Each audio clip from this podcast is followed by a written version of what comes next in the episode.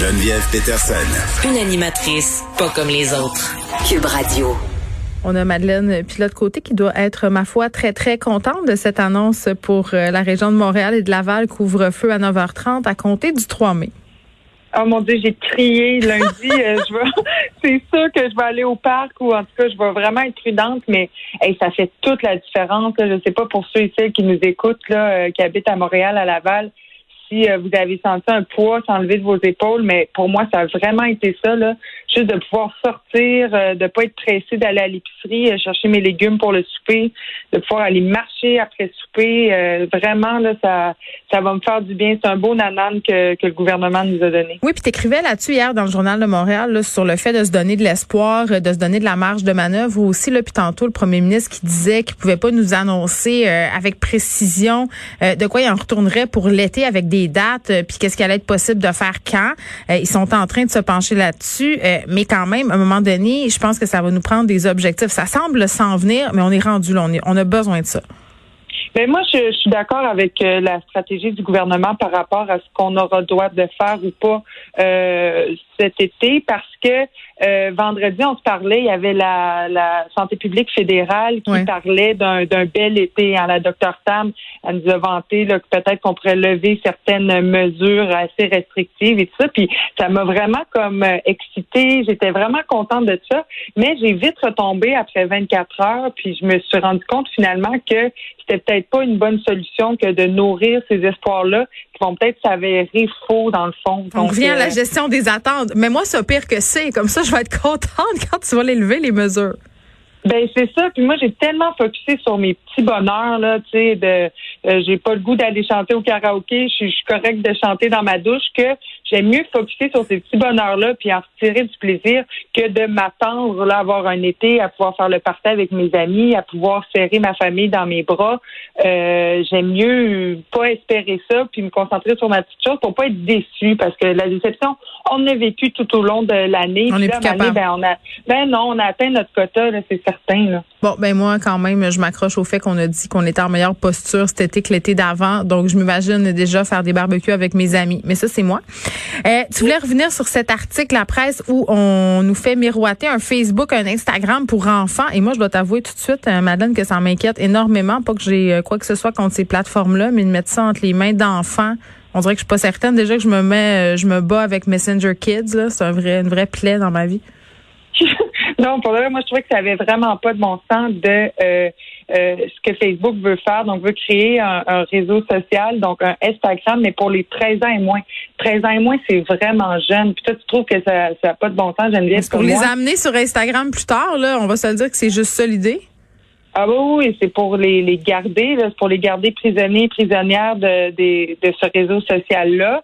Et puis, euh, ben, ce qui se passe, c'est que on n'est pas les seuls à trouver ça vraiment euh, épouvantable. Là. Il y a une coalition internationale de 35 organisations, des dizaines d'experts qui ont envoyé le 15 avril une lettre au directeur de Facebook euh, pour euh, le, lui dire d'abandonner ce projet-là parce que ça peut être très nocif pour les enfants. Moi, Geneviève, euh, je suis je suis comme de la première génération, les gens de mon âge, j'ai 24 ans, ça fait à peu près 10 ans que je suis sur euh, Facebook, puis on, on est comme la première génération à avoir été en développement tout en étant sur les réseaux sociaux. OK? Et puis, euh, j'ai comme l'impression que euh, ça aurait peut-être été bénéfique pour moi que de qu'on restreigne plus mon euh, mon temps sur les réseaux sociaux quand j'étais jeune. J'ai commencé à 14 ans. Euh, j'ai- vraiment, j'ai passé beaucoup de temps sur les réseaux sociaux. J'avais comme le faux mot, la fear of missing out, la peur de manquer quelque chose si j'avais pas des interactions sur les réseaux sociaux quotidiennes. Vraiment, ça, ça comme, euh, je sais pas si ça nuit à mon développement. Euh, Il faudrait demander à des experts, puis même les experts ne le savent pas encore. On va demander à ta mère. Oui, c'est ça. Est-ce que j'en ai changé, maman? Mais euh, je pense que, euh, sais, quand on est sur les, les réseaux sociaux, là, on est déconnecté là, de nous-mêmes. Pensez à vous sur, euh, sur Instagram, quand vous défilez votre algorithme sur Facebook, on en oublie de cligner des yeux. On en oublie la position de notre corps. On peut développer des problèmes de, de cou. C'est comme si c'était juste notre cerveau qui était drogué, Ouais. qui était activé, tu sais. Ben, euh, ouais, puis euh, je vais me faire un peu l'avocat du diable là, parce que je réfléchissais à ces plateformes-là. Je me disais, bon, si on met en branle ce projet-là d'un Facebook ou d'un Instagram pour enfants, qu'en sais-je, je me dis, beaucoup d'enfants vont sur ces plateformes-là de toute façon. Ils sont déjà là sur des plateformes qui sont pas du tout adaptées pour eux, qui sont pas du tout contrôlées. Euh, il y a plein de gens mal intentionnés qui rentrent en contact avec eux via ces plateformes-là. Euh, si les géants du web, euh, que sont Facebook et Instagram, qui sont en fait la même entité, là, se mettent à développer des réseaux sociaux qui seraient adaptés aux jeunes, ça serait peut-être une meilleure chose que ces jeunes-là soient sur ces plateformes-là qui sont conçues pour eux, qu'ils errent en fait sur des plateformes pour adultes, étant donné qu'on pourra jamais s'en défaire de ce c'est un peu utopique de penser que les enfants euh, vont arrêter d'y aller. Oui, mais on dit que euh, ben, Facebook se défend en disant que cette plateforme-là va être justement plus sécuritaire pour les enfants. Ceci dit, ce que les spécialistes disent, ce que j'ai lu, c'est que euh, ben un adulte euh, va pouvoir mentir puis il va pouvoir intégrer la plateforme de 13 ans et moins d'Instagram. Là. Tu sais, c'est, c'est, dans le sens que les mêmes problèmes, même si c'est plus sécuritaire, vont se retrouver sur ces plateformes-là. Peut-être même que ça pourrait être comme plus dangereux aussi. Donc après ça, c'est comme s'il fallait revenir au, temps où on n'avait pas d'électricité avec des chars. on dirait que le problème des réseaux sociaux, on pourra jamais s'en sortir. Puis ça a des impacts pas juste sur les enfants. Tu parlais tantôt. Euh, Madeleine du temps, tu disais, j'ai l'impression d'être un peu dans un vortex. Moi, je, comme femme de 38 ans, j'ai de la misère à lire un livre maintenant sans m'arrêter pour aller voir les réseaux sociaux ou faire autre chose. Mon attention s'est fragmentée. Ma capacité de me concentrer longtemps sur un seul objet euh, est, presque complètement anéantie. Ben oui, on a perdu la capacité de s'ennuyer. Vraiment, là, si on est euh, dans la salle d'attente au dentiste, on va constamment regarder notre téléphone. On, est comme toujours stimulé, surstimulé. Moi, j'ai hâte de comprendre, ou du moins j'ai un peu peur de savoir c'est quoi les effets à long terme sur notre cerveau, tu sais, de jamais comme s'ennuyer, de jamais être sur pause, de jamais euh, comme errer dans ses pensées. on s'ennuie pas parce que dès qu'on s'ennuie, qu'est-ce qu'on fait? On pogne notre téléphone, puis on scroll Instagram, puis on regarde des affaires, puis souvent on regarde des affaires qui nous font pas nécessairement du bien. Non, puis c'est c'est non vraiment pas là. Je moi je je me croyais vraiment au-dessus de ça. Je ah, de tellement. Les, ben, les effets négatifs. Je me disais ah ben moi ça ça affecte pas mon estime de soi que de voir des belles filles en bikini sur Instagram. Je me disais ah, moi je suis pas je suis pas accro, je suis capable de laisser mon téléphone dans une autre pièce. Mais finalement plus je vieillis, plus je me rends compte que je suis vraiment pas au-dessus de ça. Mais non, on n'est pas au-dessus de ça. Ça se passe dans le subconscient. Puis tu parles des filles en bikini, c'est pas juste ça. C'est de voir la la vie des autres. Ah mon Dieu, telle personne a l'air d'avoir tellement une plus belle maison.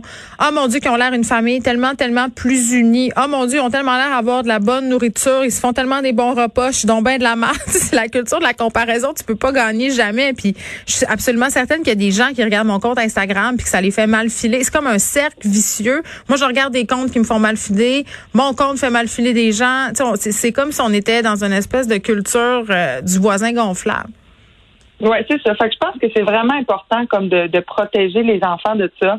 Après ça, on peut-tu vraiment y parvenir? Je ne sais pas, mais de faire un réseau social qui vise principalement euh, les enfants de moins de 13 ans, mais là, je pense que ça va comme vraiment trop loin. Là. Puis je pense que Facebook pourrait s'abstenir de créer une plateforme des petits clients. pour eux. Ils veulent des petits clients. Ils monétisent le temps qu'on passe sur, ces plateformes-là. Puis là, on peut pas faire de peu pour les enfants, mais à partir du moment où tu as bien accoutumé les enfants à faire partie d'une plateforme, euh, ils font la migration à l'âge de 13 ans, puis ce monétisent, c'est leur temps d'écran. Donc, à partir du moment où tu passes tout ton temps là-dessus, eux, ils font du cash. Et moi, c'est ça que je trouve dégueulasse. Euh, tu voulais me parler d'un livre. Oui, je vais te parler d'un livre. C'est un livre qui est sorti euh, il y a un an à peu près, au, qui est disponible depuis un an au, Québec, mais on m'a conseillé de le lire. Puis là, je voulais ton avis, euh, Geneviève. je l'ai-tu lu? wow! Non, mais parce que toi, tu as des enfants. Ah. Euh, non, mais tu es une mère. Moi, j'en ai pas encore. Je sais même pas si j'en veux. Et le livre dont je vais te parler, ça s'appelle Le regret d'être mère. Mm-hmm. C'est de la sociologue israélienne Orna Donat. Et puis, elle, euh, dans le fond, dans cet ouvrage-là, elle regroupe plein de témoignages de femmes qui, justement, regrettent d'être mères. Puis là, ça vous choque peut-être un peu d'entendre ça, oh. mais... Euh, dans le sens où c'est un peu tabou d'en parler, mais euh, moi, je, on dirait que j'ose pas le lire parce que j'ai comme peur que ça m'enlève le goût d'avoir mm. des enfants, ou du moins que ça, ça empêche de faire germer l'idée en moi, parce que je me demande, moi, je me demande, est-ce que j'ai, si j'avais pas toute envie de sacrifier pour mes enfants, ah, mais là, attends, Madeleine, il y a tellement d'affaires là-dedans. Là. Premièrement, je vais t'annoncer tout de suite que tu n'auras pas la réponse à ta question aujourd'hui à 14h28 à l'émission. Euh, mais je, vais dire une affaire pour vrai que j'aurais aimé euh, comprendre plus jeune. Là, euh, on est beaucoup dans un discours polarisant par rapport à la maternité en ce moment. D'un côté, tu as les mères à bout, les mères indignes, les femmes écœurées. Euh, Puis ça, ça participe d'un mouvement où euh, les, les gens étaient tannés de la mère parfaite. L'image qu'on nous a vendue de la mère toujours patiente, qui s'accomplissait parfaitement dans son rôle de mère, qui c'était le bout du bout pour elle d'avoir des enfants. Là, moi, j'ai grandi avec une mère comme ça, qui avait l'air tout le temps là, de trouver que c'était donc merveilleux. Puis un moment donné, euh, j'ai dit à ma mère, j'ai dit, j'aurais aimé ça que tu me dises avant que des fois, tu étais puis que des fois, tu étais tannée, parce que moi, j'avais la pression d'être parfaite comme toi, puis ça me stressait sais. Fait qu'il y, a ce côté-là, puis il y a, l'autre spectre où on a des mères vraiment contentes d'être mères, là, qui font des blogs en blanc avec des smoothies, puis ont l'air donc épanouies. Euh, moi, je milite pour l'entre-deux. Euh, je trouve que on, parle pas assez des vraies affaires quand on parle de la maternité, puis je vais étendre ça à la parentalité en général. Là. Puis tu le fait que tu me dises, ben moi, je suis pas prête à tout sacrifier pour avoir des enfants, j'ai envie de te dire que c'est ça qu'on t'a vendu comme image de la, de la maternité. On nous a vendu depuis longtemps que quand on devenait mère, c'était nous après euh, justement, il fallait sacrifier tout ce qu'on avait, puis que la seule affaire qui devait être importante désormais, c'était ces petits enfants-là. Euh, c'est beaucoup plus compliqué que ça, et surtout, c'est pas vrai. Puis je vais te dire une chose, tu peux être la mère que tu veux tu peux être la mère euh, que ça te tente d'être. faut que tu sois game de faire face au jugement. Mais moi, c'est à partir du moment où j'ai accepté de décevoir des gens que je suis devenue une meilleure mère. c'est c'est ce que je te dis. Geneviève parce que vraiment ça me ça me fait du bien parce qu'on dirait que c'est ça j'étais un peu comme découragée d'avoir des enfants. Puis mettons je regarde ma sœur qui s'extasie devant les dessins de son fils. Mais moi Mané j'ai dit moi je serais pas comme ça Adèle. Je, non mais peut-être là. Quand tu vas éjecter ton placenta là tu vas perdre ton sens critique tu vas trouver que les dessins de ton enfant Jaden sont bien beaux. Tu sais il y a des affaires comme ça qui se passent Madeleine une magie. Mais moi je te dis quand je te dis accepte de décevoir des gens ça veut dire de savoir des fois ton employeur de savoir même tes enfants. Tu sais c'est, on nous a vendu une, image de la maternité qui n'existe pas. Non, exact. Là, il va falloir gérer euh, leur temps sur les réseaux sociaux. Oh mon Dieu. Ben non. Fais comme moi. Gère le pop. À un moment donné, pour faire du chantage, tu fermes tout ça. C'est ce que je fais depuis euh, que j'ai ma petite application. Là, j'utilise beaucoup le, chantage des écrans. Ça fonctionne très bien. Bon, continue de poser des questions, Madeleine. Je pense pas avoir répondu à la tienne sur la maternité cet après-midi. Merci. Bonne journée.